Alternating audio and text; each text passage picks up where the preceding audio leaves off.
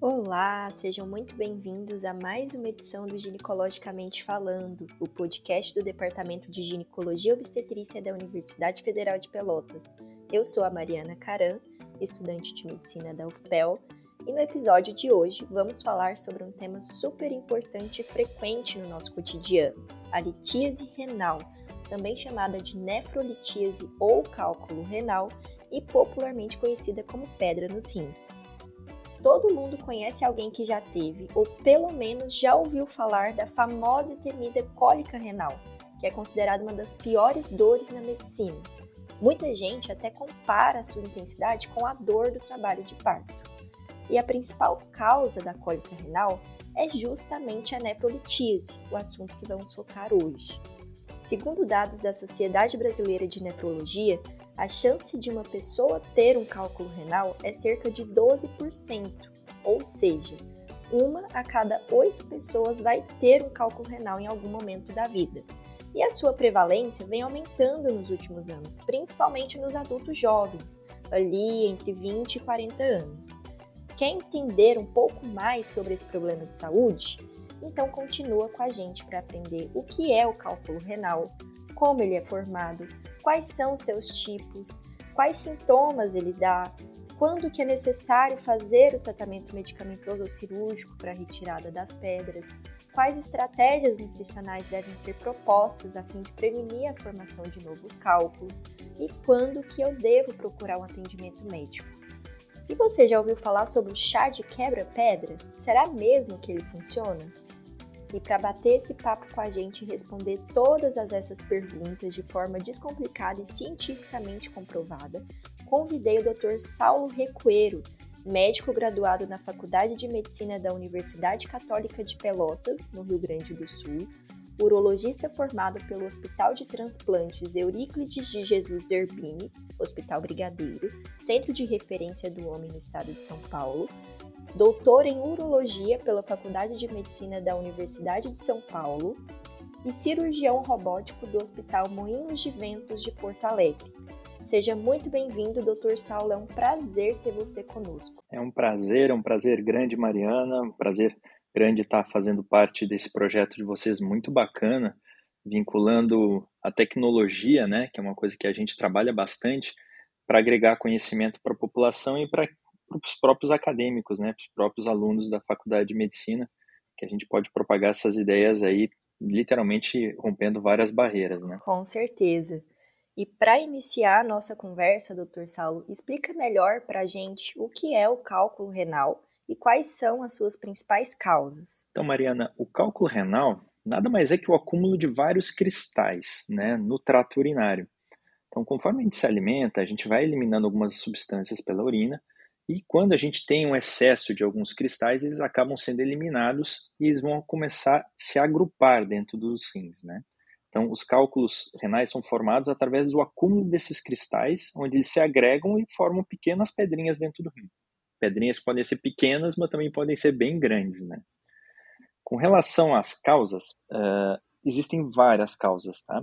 Mas talvez as causas que a gente mais deva chamar atenção é a baixa ingesta de água. Né? Hoje é uma coisa uh, que a gente bate bastante a tecla no consultório, com os pacientes, uh, com os, até os próprios familiares, né?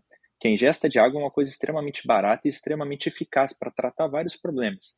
E um deles é a, a formação de cálculos renais. Então, as principais causas que a gente tem para formar cálculo realmente é uma pessoas que tomam pouca quantidade de água. Para você ter uma ideia, o ideal é que a gente devesse, devesse ingerir em torno de 30 a 40 ml por quilo de água. Por exemplo, Mariana, quanto que você toma de água por dia? Eu geralmente de 2 a 3 litros. Que é excelente, né? Você deve pesar mais ou menos o quanto? 60, 70? Não, é 50. Então, você está tomando mais, mais água ainda do que precisa. Então, isso é excelente, diminui bastante a incidência de cálculos. Outra coisa que faz aumentar muito os cálculos renais é uma ingestão excessiva de sal, né?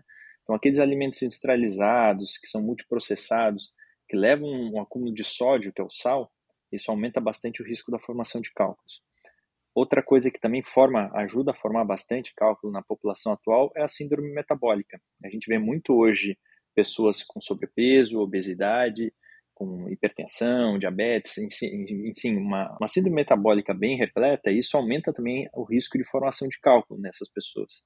E além de outras doenças, doenças é, genéticas, é, que aumentam a excreção de cálcio na urina, de oxalato na urina, doenças inflamatórias intestinais, como por exemplo doença de Crohn, é, a própria é, hiperparatiroidismo, que é aquela glândulazinha que a gente tem do lado da nossa tireoide, também faz aumentar, quando tem uma doença nessa glândula, também faz aumentar a incidência de cálculos renais.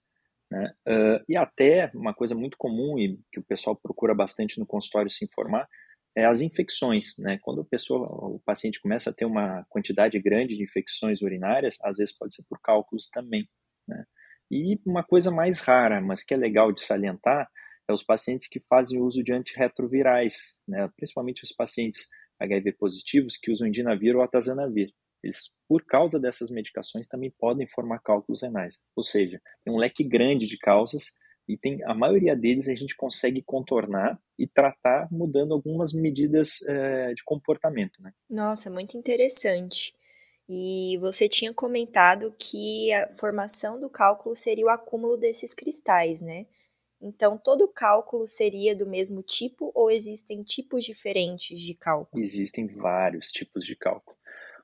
O cálculo mais comum é o cálculo de oxalato de cálcio, né, que ele pode ser o cálculo uh, monohidratado ou. A gente divide mais ou menos os cálculos assim, cálculos que são formados com por cálcio e os cálculos que não são formados por cálcio.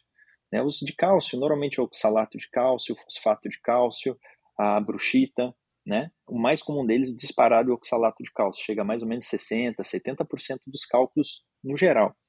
Né? E os cálculos que não são de cálcio, a gente tem os cálculos de ácido úrico, que as pessoas que têm o, o ácido úrico aumentado, os cálculos de cistina e os cálculos de estruvita. Esse é um cálculo bem diferente, eu só vou entrar um parênteses, que é o cálculo chamado cálculo de infecção. Ele é um cálculo que ele cresce demais nos pacientes que têm infecção urinária de repetição, principalmente quando tem pielonefrite por uma alteração de uma bactéria que muda o pH da urina e acaba propiciando a formação desse cálculo. Ou seja, não tem um cálculo, um tipo de cálculo.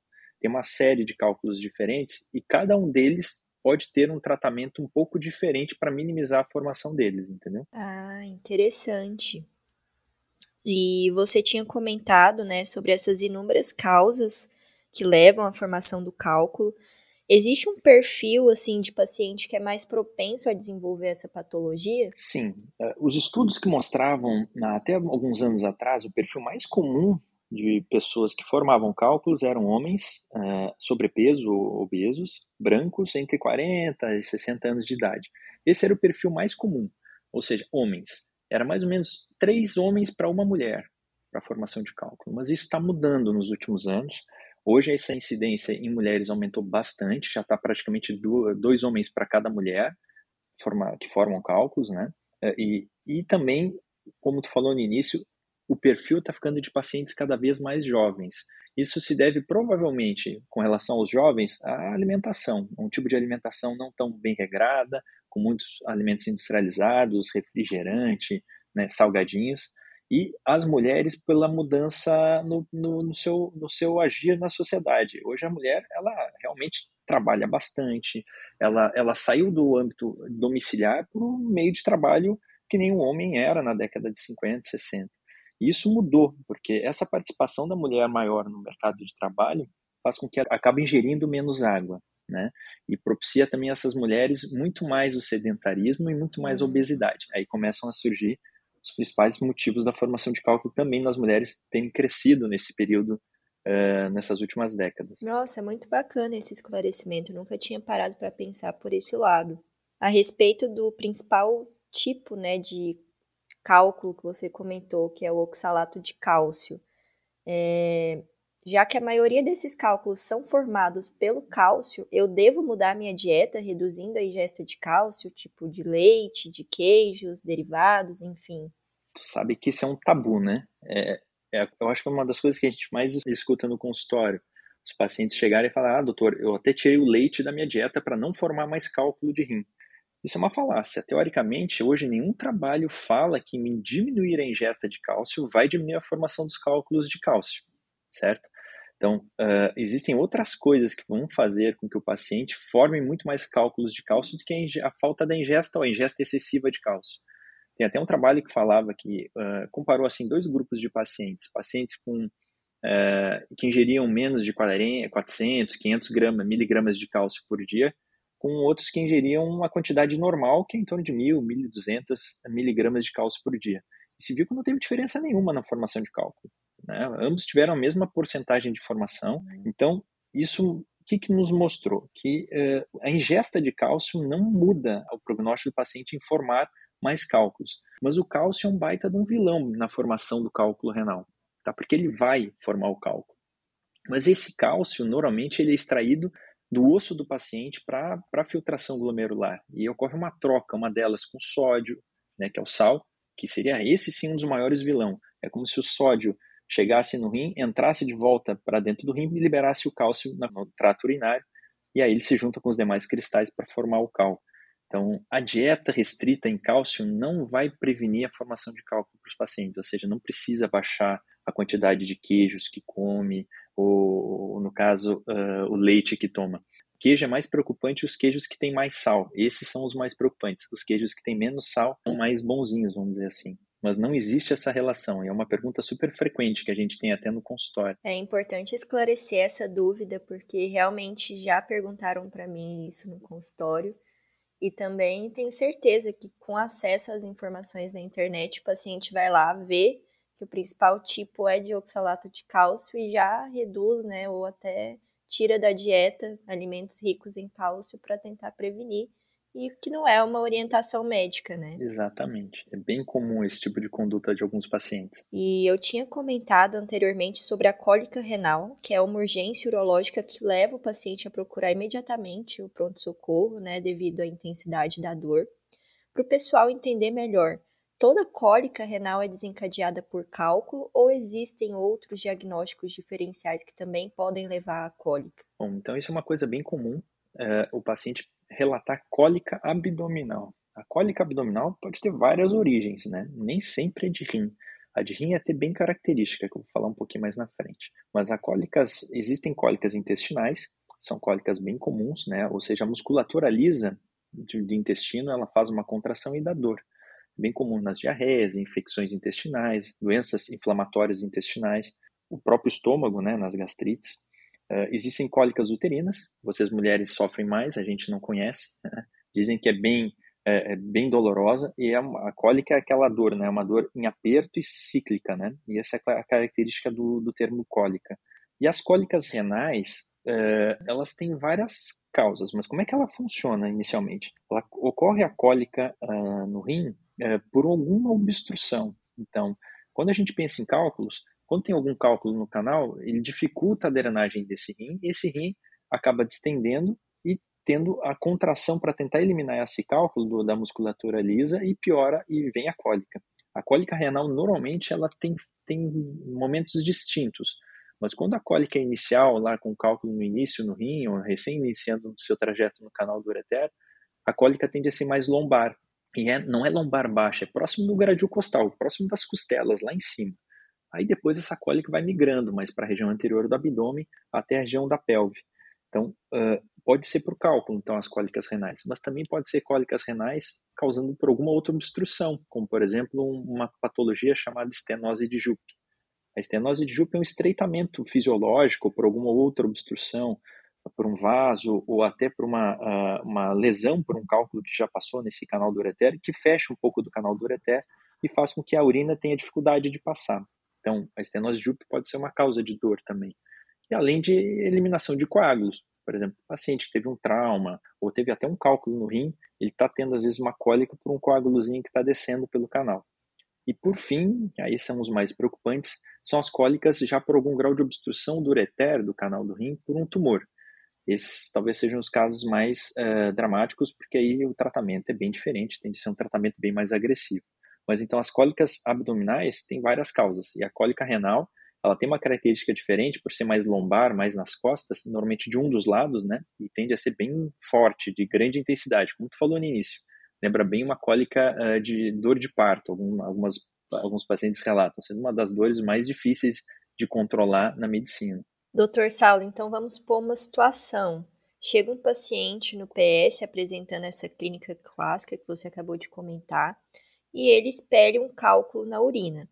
Como que eu vou prosseguir a partir dali? Além, né, óbvio, de fazer analgesia para esse paciente, eu devo solicitar algum exame? Eu devo encaminhar para um especialista? O que que eu vou fazer? Deve sim. Na verdade, assim, primeiro, o, o, se chegar o paciente no pronto atendimento, no pronto socorro, dizendo que eliminou o cálculo, normalmente ele já vai estar aliviado da dor, mas ainda pode ter algum desconforto. Quando isso acontece, a gente só tende a medicar tá? e liberar ele para casa para fazer um acompanhamento depois com o médico. Tem que ser um urologista? Não, não é sempre necessário que seja urologista. É é, seria o, o cenário ideal, mas poderia ser com um médico clínico fazer esse acompanhamento. Né? O porquê que ele teve a cólica, fazer uma investigação um pouco mais a fundo dos motivos dele ter essa cólica. Então, existem alguns exames que podem ser feitos para a gente fazer essa avaliação. Né? Uh, como, por exemplo, um ultrassom, que é um exame bem simples, que pode tentar avaliar se tem outros cálculos no, no rim uh, que, que, possam justificar uma futura outra cólica desse paciente, né? E nesses casos, assim, qual medicamento que é comprovadamente melhor para aliviar a dor desse paciente? Os analgésicos, em geral, todos tendem a funcionar. Então, por exemplo, medicamentos como dipirona, paracetamol, são medicamentos que podem ser utilizados, mas os que mais têm potência e eficácia são os anti-inflamatórios e os antiespasmódicos, como o diclofenaco, a escopolamina, o cetoprofeno. São medicamentos que vão ajudar a controlar a dor, no caso do anti-inflamatório, e os antiespasmódicos diminuir a contração, a cólica dessa musculatura lisa. Então, esses são os medicamentos que melhor funcionam. Em casos refratários, normalmente esse paciente já deve ser encaminhado para uma avaliação médica, mas pode ser utilizado opioides, né, como a morfina ou até o tramadol, o tramal, que são medicamentos mais fortes. Mas quando chega nesse patamar é que talvez o tratamento clínico não vá funcionar tão bem. Existe um medicamento que a gente às vezes utiliza, que são os medicamentos chamados alfa-bloqueadores. Os alfa-bloqueadores são utilizados mais rotineiramente para o tratamento da hiperplasia benigna prostática. É uma medicação que faz o relaxamento da musculatura lisa do trato urinário. Então ele relaxa o colo da bexiga, o colo da próstata, e o paciente urina mais fácil. Mas, poxa, Saldo, se é um remédio para próstata, por que, que se usa em mulheres, ou pode se usar em mulheres, ou pode se usar em casos de cólica renal? A gente usa sim porque tem alguns estudos que mostram que tende a melhorar a dor dos pacientes e também auxiliar, talvez, na eliminação de, algum, de cálculos, né, de cálculos até de tamanhos menores. Mas é um tratamento ainda é, um pouco questionado, mas a gente tende a utilizar isso na prática clínica. Ah, muito bacana. Eu, na minha prática, nunca tinha visto associar um alfa-bloqueador. Exato, a gente associa, como por exemplo a doxazosina ou a tansulosina. A gente acaba associando bastante numa terapia que a gente chama de terapia expulsiva do cálculo. Que é um tratamento clínico para os pacientes que têm cálculos pequenos para tentar eliminar de forma espontânea. Nossa, muito legal. E falando um pouquinho dos exames, através de quais exames a gente consegue ver esses cálculos? Existe algum que é melhor que a gente possa solicitar? Olha, o, o primeiro exame que deve ser solicitado para o paciente que tem suspeita de cólica renal é um exame de urina. O exame de urina é um exame extremamente simples, mas ele traz muita informação. Por exemplo, se eu pedir um exame de urina para a Mariana, que está no pronto-socorro com uma cólica abdominal, e vier sangue na urina, na maioria das vezes é microscópico, mas vier aumento dessas células de sangue na urina, fala a favor, talvez tiver que tem algum cálculo descendo. Da mesma forma, se vierem cristais na urina, né? Merece essa paciente fazer uma investigação, porque se ela tem cristais na urina, por que não, ela não tem cálculo no rim? Então, é um exame bem simples que pode ser feito inicialmente, um, famoso comum de urina, né? ou EQU. Outro exame que é muito prático e fácil de fazer, é, que consegue visualizar e melhor até alguns cálculos, é o ultrassom. O ultrassom renal ele é muito bom, ele consegue ver cálculos renais acima de 5 milímetros. Cálculos menores que isso, às vezes, é um pouco mais difícil de visualizar, ou seja, microcálculos. Né? E também o ultrassom tem, uma, tem um detalhe um pouco ruim dele. O ultrassom ele consegue visualizar bem os cálculos quando estão no rim ou no início do canal do ureter, lá em cima. Quando já está no trajeto todo do canal do ureter, praticamente abdominal, ele praticamente não consegue ver, porque tem transposição. As alças intestinais ficam na frente do ureter e o colega que faz o ultrassom dificilmente consegue visualizar um cálculo ali. Né? Então, nesses casos, a gente tende a indicar um exame que é mais apurado, que é o caso do exame que é a tomografia. A tomografia talvez seja o melhor exame para visualizar cálculos uh, do trato urinário. Ela tem uma sensibilidade super alta, em torno de 98, quase 100%. Então é um exame muito bom, muito sensível e muito específico para avaliar cálculos renais. Os cálculos, é, quando a gente vê ele através de exames de imagem, eles podem ter diferentes formatos e tamanhos, né? Isso faz alguma diferença? Faz bastante. Uh, imagina assim, uh, existem cálculos que têm vários tipos de formatos e tamanhos. Vamos pensar num cálculo que tem um formato como se fosse um charutinho onde ele é comprido, mas não é, não é, não é largo, ele é mais fininho. Esse é um cálculo que tem uma chance maior de sair quando está no canal do ureter. Diferente de um cálculo que é totalmente mais, mais quadrado, mais redondo, ele pode ter uma dificuldade maior. Da mesma forma, a superfície dele. Os cálculos lisos, eles tendem a descer mais facilmente pelo canal do ureter.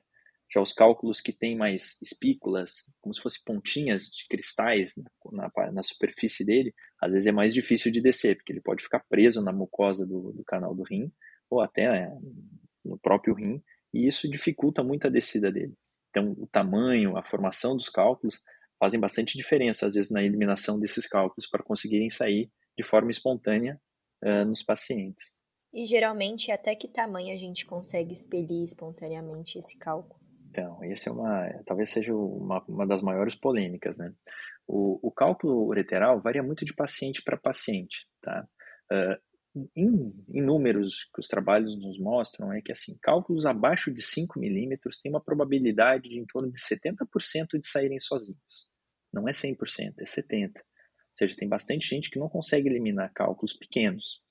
Né? Então, é muito comum na prática clínica a gente ver os homens, principalmente homens né, altos, que tem o canal do ureter um pouco mais estreito, não conseguia eliminar o cálculo de 3, 4 milímetros. Em compensação, mulheres é, tem uma, parece ter uma facilidade maior de eliminação de cálculos, então conseguem eliminar cálculos até maiores. Mas os trabalhos nos dizem que em torno de 70% das pessoas com cálculos abaixo de 5 milímetros conseguem eliminar. E cálculos acima de 6 milímetros já vai caindo a probabilidade. Cai para 35, para 20, para 10, para 5% dependendo do tamanho do cálculo. Mas a gente já vê e vê pacientes eliminarem cálculos até de um centímetro, mas varia muito dessas características que a gente falou antes, do tamanho do cálculo, da, da superfície do cálculo, da, da, do, do formato que esse cálculo tem para conseguir ser eliminado. Então, o cálculo tende a sair sozinho? Sim, quando é principalmente menor que 5 milímetros. Já cálculos acima disso, às vezes a dor de cabeça é tão grande que a gente acaba tendo que instituir algum tratamento antes. Entendi. É super importante a gente saber então o tamanho para indicar também o tratamento correto, né? Exato. E para te ter uma ideia, tu acredita que tem cálculos que variam muito de tamanhos. E tem cálculos que podem ficar em tamanhos tão grandes dentro do rim, são os chamados cálculos coraliformes. Esses cálculos podem ter volume, às vezes, de 5, 6 centímetros dentro do rim, e eles parecem literalmente corais do mar. Então, são cálculos bem grandes, bem grandes, e cálculos uh, que ocupam literalmente todo os cálices renais, né? Para o pessoal mais leigo que está assistindo ou escutando, é, o, o, cálculo coraliforme é como se fosse é, ele tivesse várias, vários bracinhos, então ele não é um cálculo redondinho, ele é um cálculo bem irregular e bem grande, dependendo da anatomia do rim, às vezes ele pode ter tamanhos incríveis assim. Então depende, esse é um cálculo que jamais vai sair, esse é um cálculo que precisa de algum tratamento realmente para resolver o problema dele. Né? Falando um pouquinho então do tratamento, existe tanto tratamento medicamentoso como cirúrgico, né? Que vai depender então do tipo de cálculo, do seu tamanho. Fala um pouquinho sobre os diferentes tipos de abordagem. Então, as abordagens vão realmente depender muito do tamanho dos cálculos e da localização e da dureza desses cálculos. Vamos pensar primeiro com relação à localização. Os cálculos que estão dentro do, do rim são cálculos que a gente precisa de uma abordagem às vezes mais difícil, uma abordagem que a gente tem que subir ou por dentro do canal do ureter até o rim, ou por um furinho nas costas, ou até de outra forma, como por exemplo forma robótica ou laparoscópica, onde a gente faz uma abertura na, pelve renal para retirar esses cálculos. Os cálculos renais, uh, eles são os cálculos mais desafiadores, vamos dizer assim. Então até melhor, vou deixar ele para o segundo plano, vamos falar dos cálculos que estão no canal do ureter. Os cálculos que estão no canal do ureter, a gente praticamente divide em dois tipos. Os cálculos que estão no canal do ureter uh, próximo da bexiga e os que estão próximo do rim. Os cálculos que estão próximo da bexiga, normalmente eles podem ser submetidos a dois tratamentos. Ou o tratamento cirúrgico, ou o tratamento com uma, com uma, com uma ondas de ultrassom que a gente chama de litotripsia extracorpórea. A litotripsia, o pessoal entender, é uma, uma tecnologia já bem antiga, hoje até menos utilizada, mas ela é usada principalmente para cálculos que estão no canal do ureter ou cálculos que estão no rim, só que são utilizadas para cálculos moles. A gente classifica os cálculos renais por uma densidade pela tomografia que a gente chama de unidades Hounsfield. Para vocês terem uma ideia, né, existem pedras no, no, dia a dia que a gente conhece no chão, que são pedras moles que a gente aperta com a mão, ela esfarela, e tem pedras que são muito duras. Nos cálculos renais ocorrem exatamente da mesma forma. Então, a litotripsia extracorpórea é indicada para cálculos moles, densidades de 500, 800 unidades Hounsfield. Então, é, são cálculos mais amolecidos, que não é a maioria deles, tá? A maioria dos cálculos são mais duros. E aí essa, esse tipo de tratamento não funciona bem. A litotripsia ela pode ser feita tanto no, no, nos cálculos renais, para cálculos até no máximo um centímetro, né? E para cálculos ureterais, cálculos menores, né, do que um centímetro. Mas é um tratamento que tem cada vez menos uh, uso, porque a eficácia dele não é tão boa quanto os métodos mais modernos que a gente tem hoje. Então vamos lá, o cálculo está no canal do ureter. Se ele está no canal do ureter, na parte mais inferior do canal, mais próximo da bexiga, a gente faz um tratamento chamado de uroteroscopia rígida.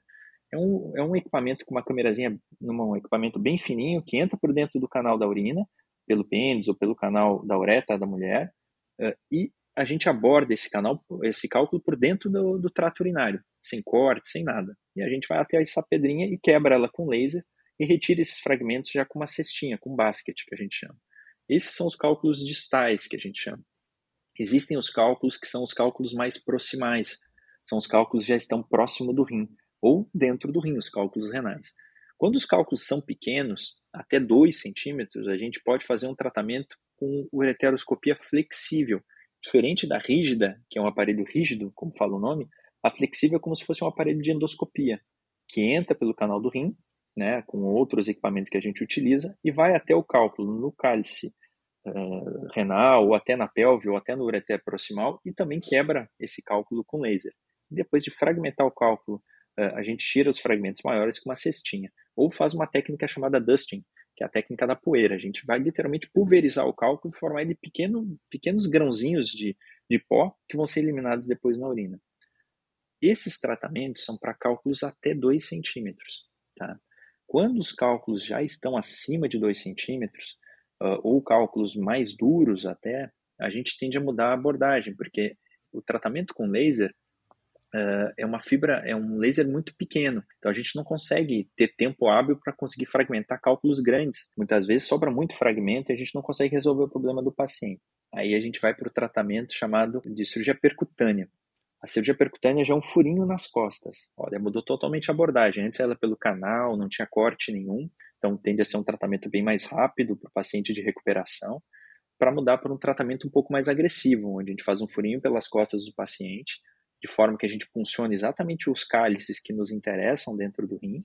A gente faz dilatação desses cálices para entrar um equipamento mais grosso até que uma caneta dentro do rim, para começar a quebrar os cálculos com algumas ondas de energia que a gente tem, como por exemplo balístico ou ultrassônica, e quebrar esses cálculos volumosos. Então, esse é o tratamento preconizado para cirurgias como do cálculo coraliforme ou das pedras maiores do que 2, 2,5 centímetros. E ainda tem a opção do tratamento através da cirurgia robótica ou laparoscópica, mas isso já a gente não faz tanto quanto essas outras abordagens. Então, tem uma série de opções de formas que a gente pode tratar o cálculo. Né? Mas a melhor opção é sempre tratar quando o cálculo é pequeno ainda, que evita os tratamentos mais agressivos, entendeu, Mariana? Exato, exatamente. Pessoal, a conversa tá muito boa, mas para o podcast se tornar uma conversa mais dinâmica e não ficar tão longo, nós vamos deixar para responder o restante das dúvidas de vocês no próximo episódio, tá bom? Então esperamos vocês. Até breve!